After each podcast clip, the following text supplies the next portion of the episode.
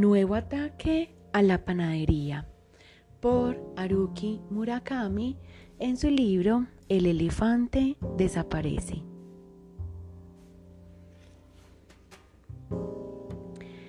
Sigo sin estar seguro de si hice bien en hablarle a mi mujer del ataque a la panadería. Quizá no se tratara de una cuestión sobre el bien o el mal, de lo que es correcto o incorrecto. Quiero decir, elecciones incorrectas producen a veces resultados correctos y al contrario.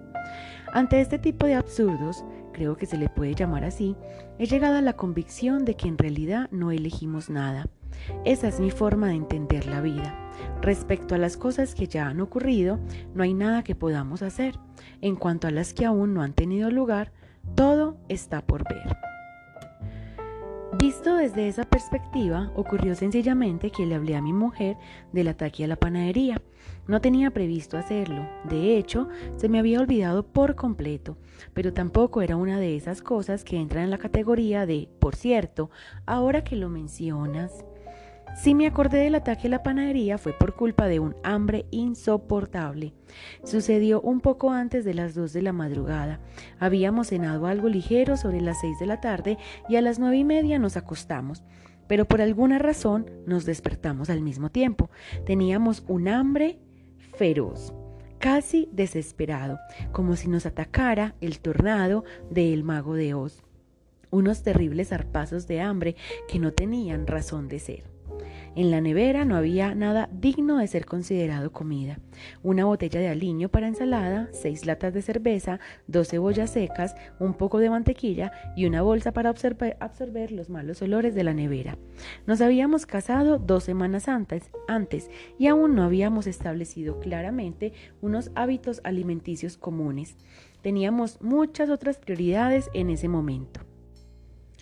Yo trabajaba en un despacho de abogados y mi mujer como secretaria en una escuela de diseño.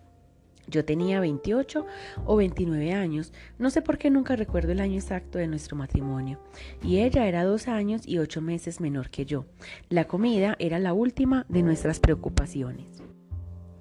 Teníamos demasiada hambre como para quedarnos en la cama.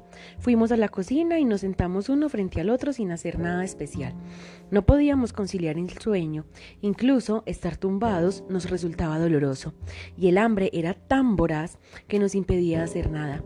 No sabíamos de dónde surgía con semejante intensidad.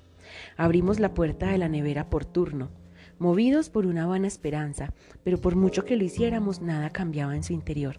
Cervezas, cebollas, mantequilla, aliño y un absorbente para los malos olores. Podríamos haber preparado un salteado de cebolla con mantequilla, pero no parecía suficiente para saciar nuestra hambre.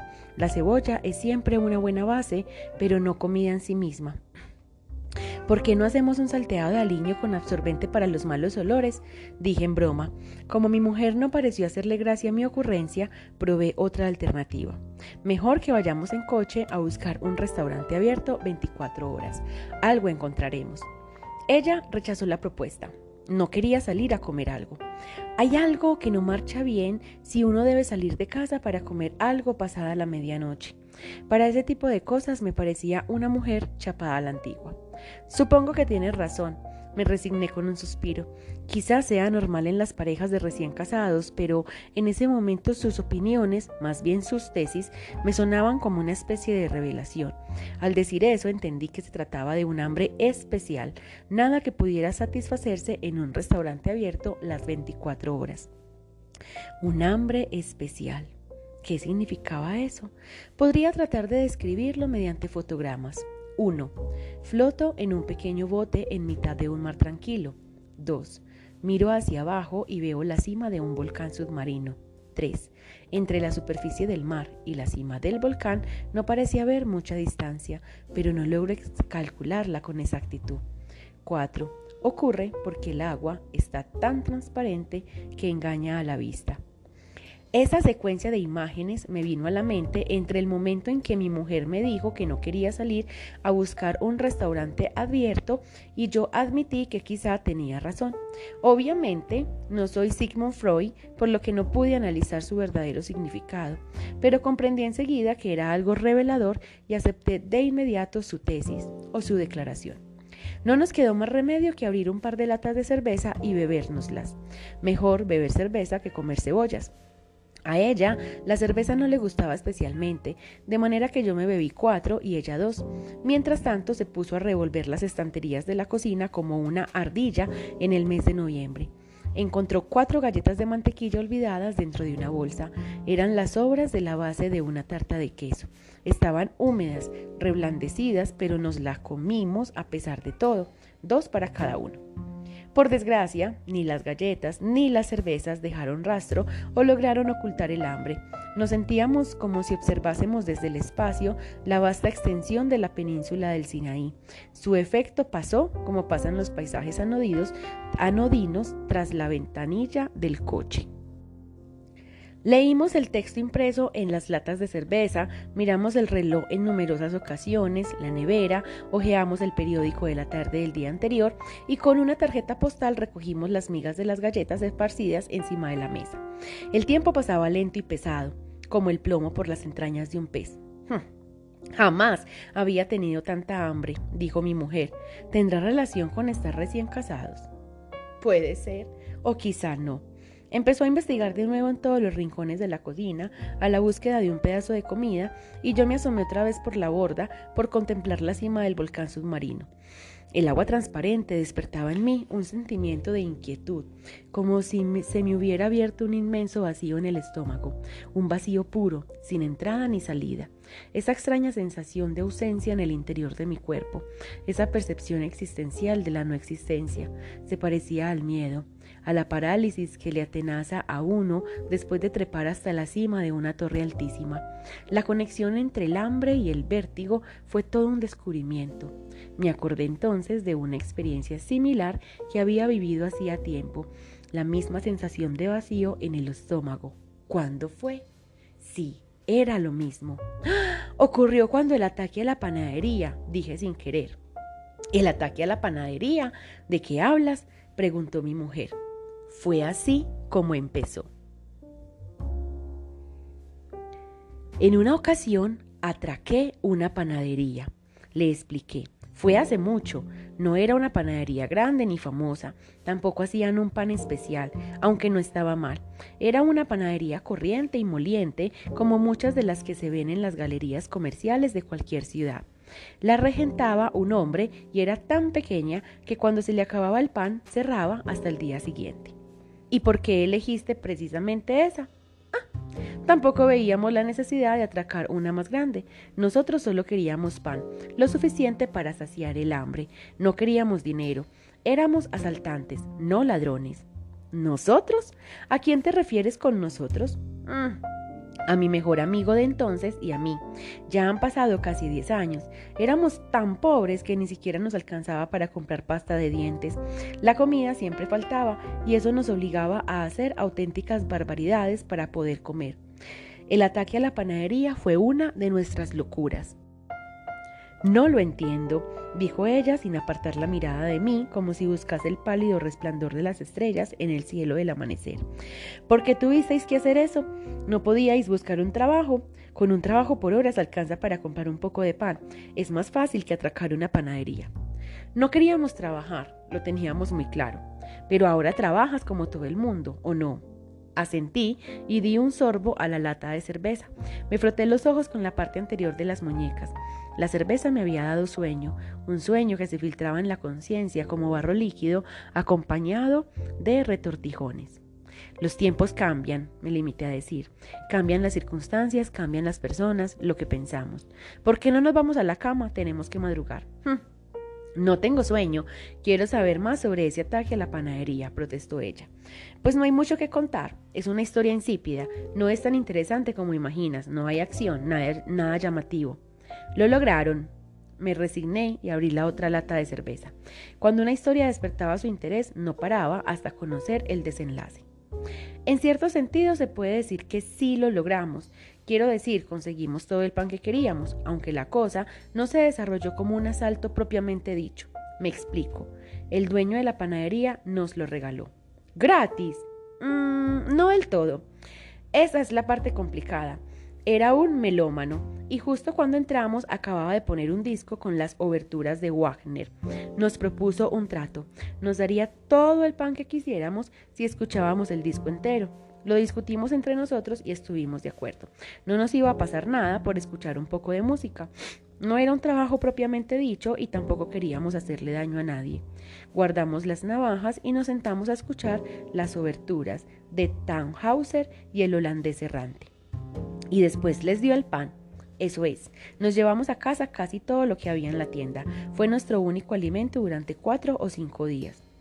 Di otro trago a la cerveza. El sueño agitaba mi bote imaginario donde me mecía movido por las olas producidas por un terremoto submarino.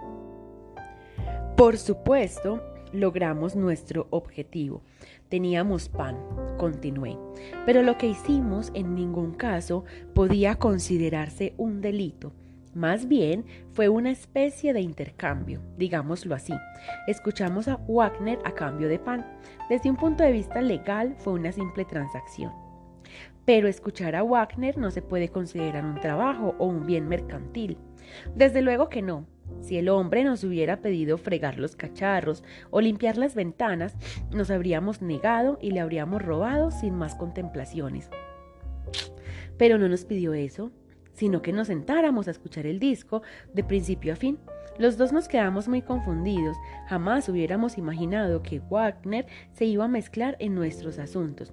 Fue como una maldición. Lo pienso ahora y me doy cuenta de que nunca deberíamos haber aceptado ese trato.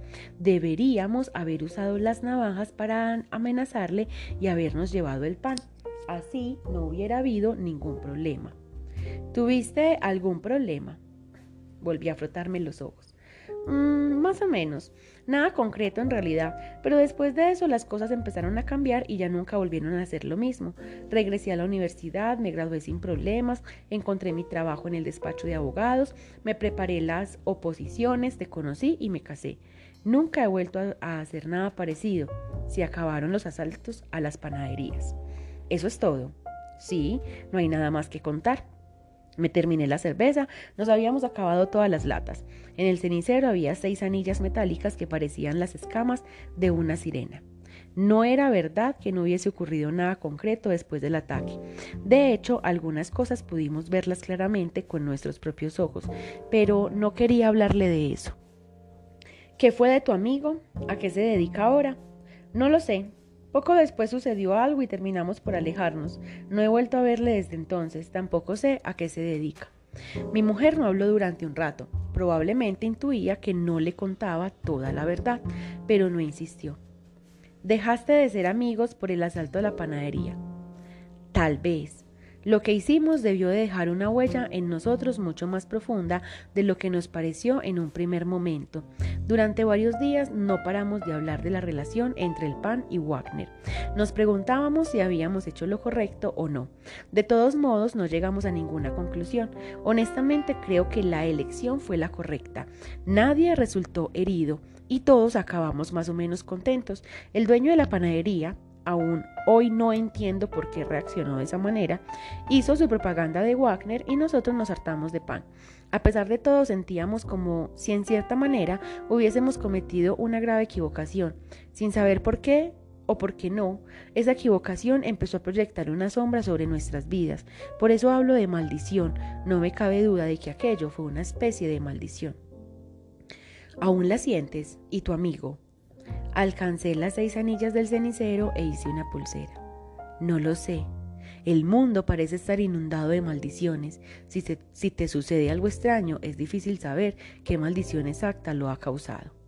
No estoy de acuerdo, dijo ella con sus ojos clavados en los míos. Si lo piensas detenidamente, terminarás de entender el porqué. Si no ahuyentas esa maldición con tus propias manos, te hará sufrir hasta la muerte, como una muela picada. Y no solo sufrirás tú, a mí también me incumbe. ¿A ti también? Sí, porque ahora soy tu mujer, tu compañera. Este ataque de hambre atroz que nos atenaza es la clara demostración de ello. Antes de casarme nunca había sentido algo parecido. ¿No te parecía normal? Esa maldición de la que hablas también me afecta a mí. Mm, Asentí. Deshice la pulsera de anillas y volví a dejarlas en el cenicero. No sabía a ciencia cierta si tenía razón o no, pero intuí que sí. El hambre que había conseguido alejar de mis pensamientos durante un tiempo reapareció con mayor intensidad hasta el extremo de provocarme un fuerte dolor de cabeza. Los retortijones en el fondo del estómago se transformaban en temblores que me llegaban a la cabeza como si estuvieran conectados por algún tipo de sofisticada maquinaria. Volví a echar un vistazo al volcán submarino bajo mis pies. El agua estaba aún más transparente que antes. Si no tenía cuidado, podía dejar de darme cuenta incluso de que estaba ahí. Sentía como si mi bote imaginario flotase en el aire, libre de amarras. Las piedras del fondo estaban al alcance de la mano. Apenas han pasado dos semanas desde que empezamos a vivir juntos, dijo mi mujer, y en todo este tiempo he sentido como una presencia, una especie de maldición. Sin dejar de mirarme fijamente entrelazó los dedos encima de la mesa. Antes de contarme esta historia, continuó, no pensaba que se tratase de eso, pero ahora lo veo claro. Te han lanzado una maldición. ¿Una presencia? ¿A qué te refieres? Como si colgara del techo una cortina pesada, polvorienta, sin lavar desde hace años. Quizá no se trate de una maldición, sino de mí, dije con una sonrisa. Mi comentario no le hizo gracia. No se trata de ti. Está bien, supongamos que se trata de una maldición. ¿Qué puedo hacer en ese caso? Pues asaltar otra panadería, ahora mismo. Esa es la única salida. ¿Ahora? Sí, ahora, mientras aún tengamos hambre, debes terminar lo que dejaste a medias.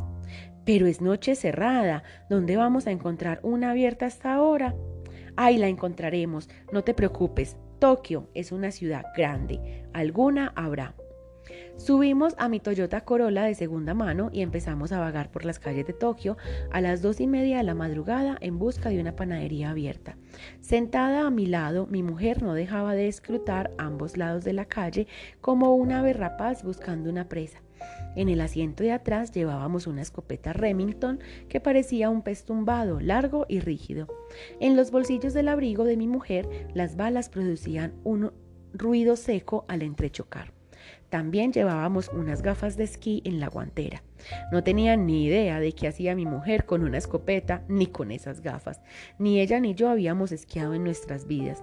Ella no me explicó nada y yo tampoco le pregunté al respecto. En ese momento me di cuenta de que en la vida conyugal suceden muchas cosas extrañas.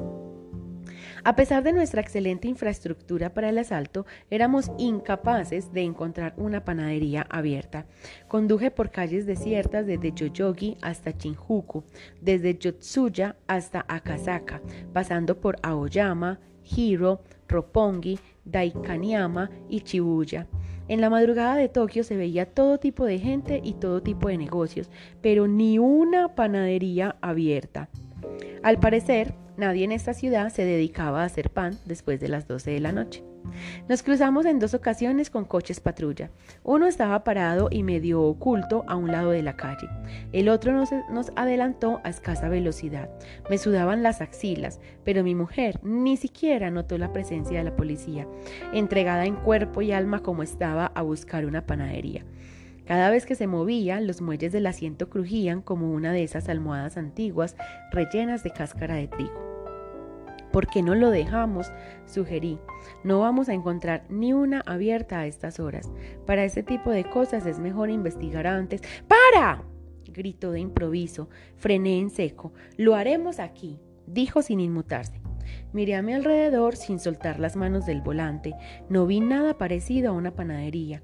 A ambos lados de la calle solo había tiendas cerradas a cal y canto con persianas metálicas negras. El silencio era absoluto. El letrero luminoso apagado de un barbero parecía flotar en la oscuridad como un ojo artificial medio torcido. Lo único que resplandecía en la zona era el cartel de un McDonald's 200 metros más allá. Aquí no hay ninguna panadería, dije. Ella no contestó.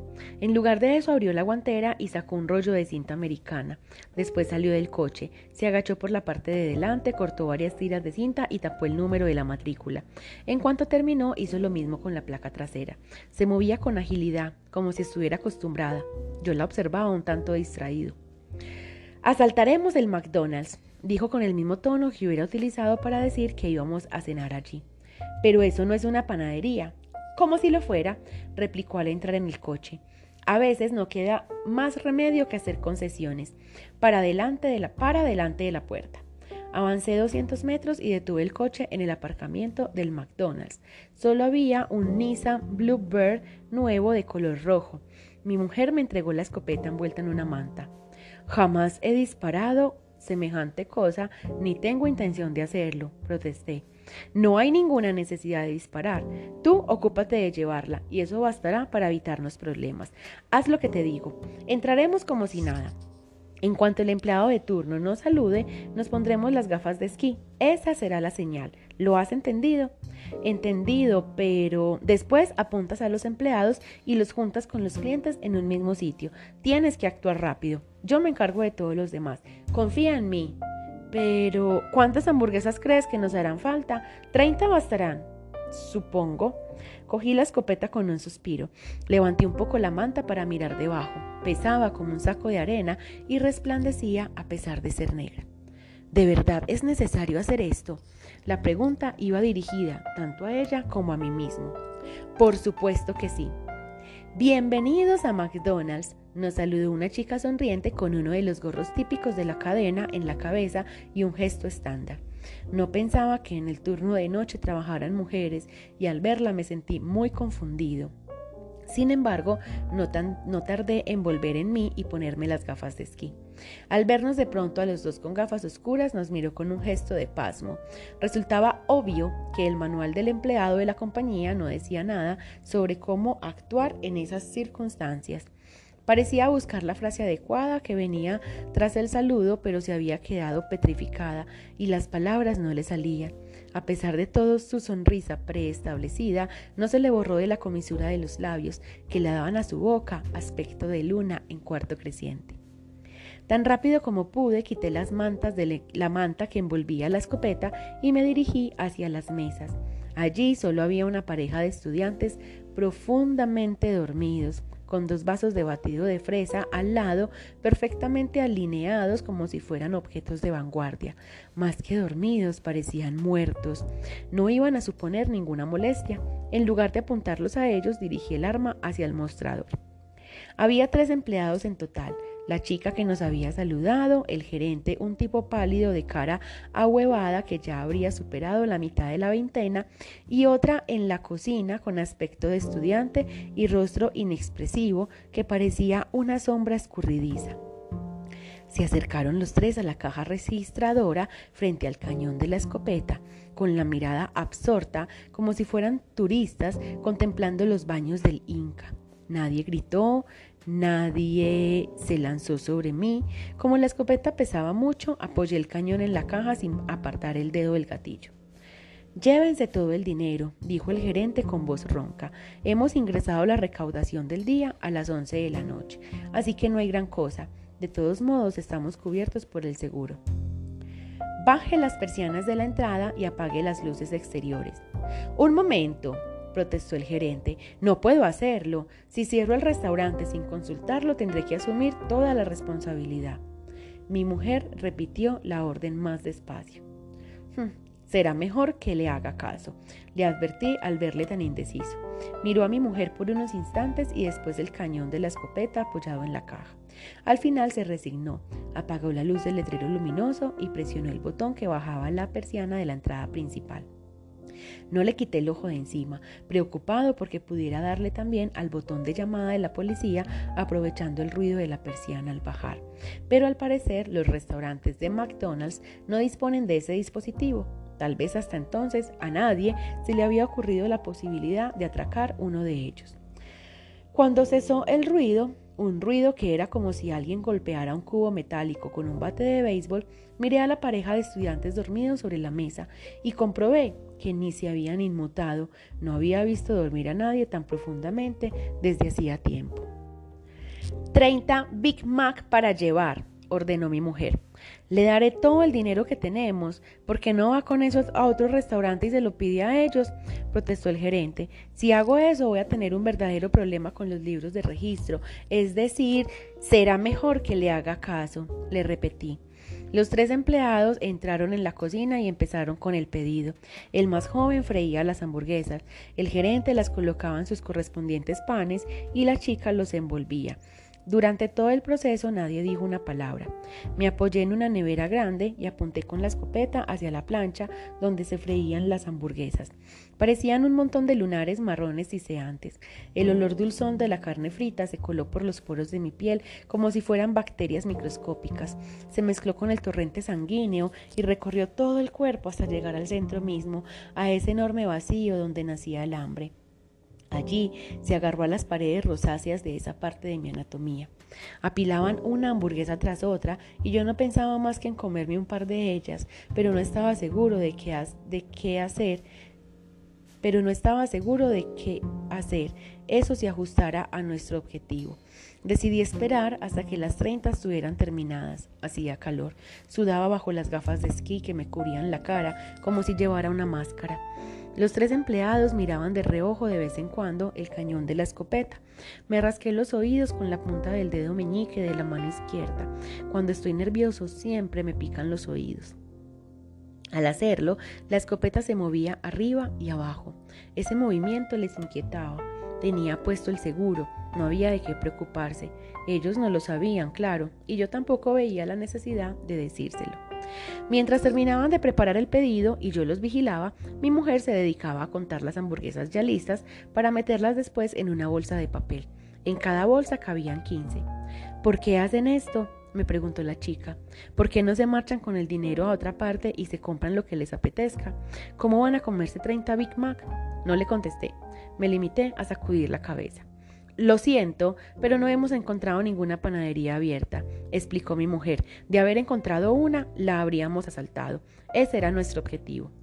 No me pareció que la explicación ayudase a comprender mejor lo que ocurría, pero en cualquier caso, no dijo nada más y los tres volvieron a concentrarse en su trabajo.